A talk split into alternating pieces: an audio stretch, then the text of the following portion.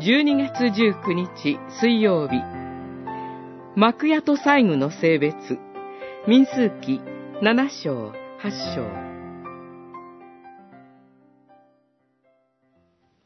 モーセは幕屋を建て終わった日に、幕屋とそのすべての細具、祭壇とそのすべての細具に油を注いで性別した。彼がそれらに油を注いで性別したとき、イスラエルの指導者、すなわち家計の長は進み出た。七章、一節、二節。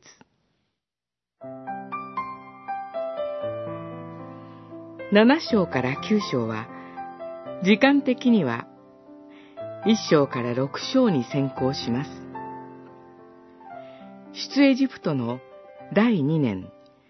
一月の出来事です。幕屋と細具の油注ぎと性別、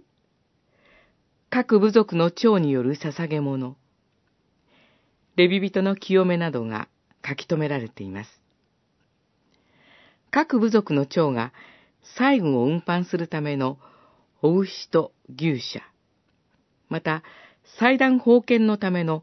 捧げ物を捧げました。銀の皿、銀の鉢、お牛、お羊等、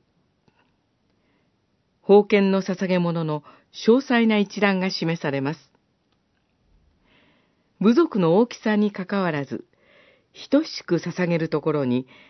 主なる神に仕える特権と責任が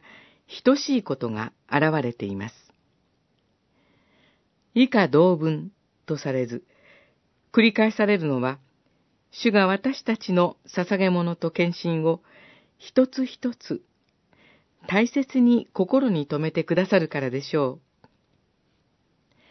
性別と封建の後、聖女の食台に火が灯されました。この食台の火は、単なる明かりではなく、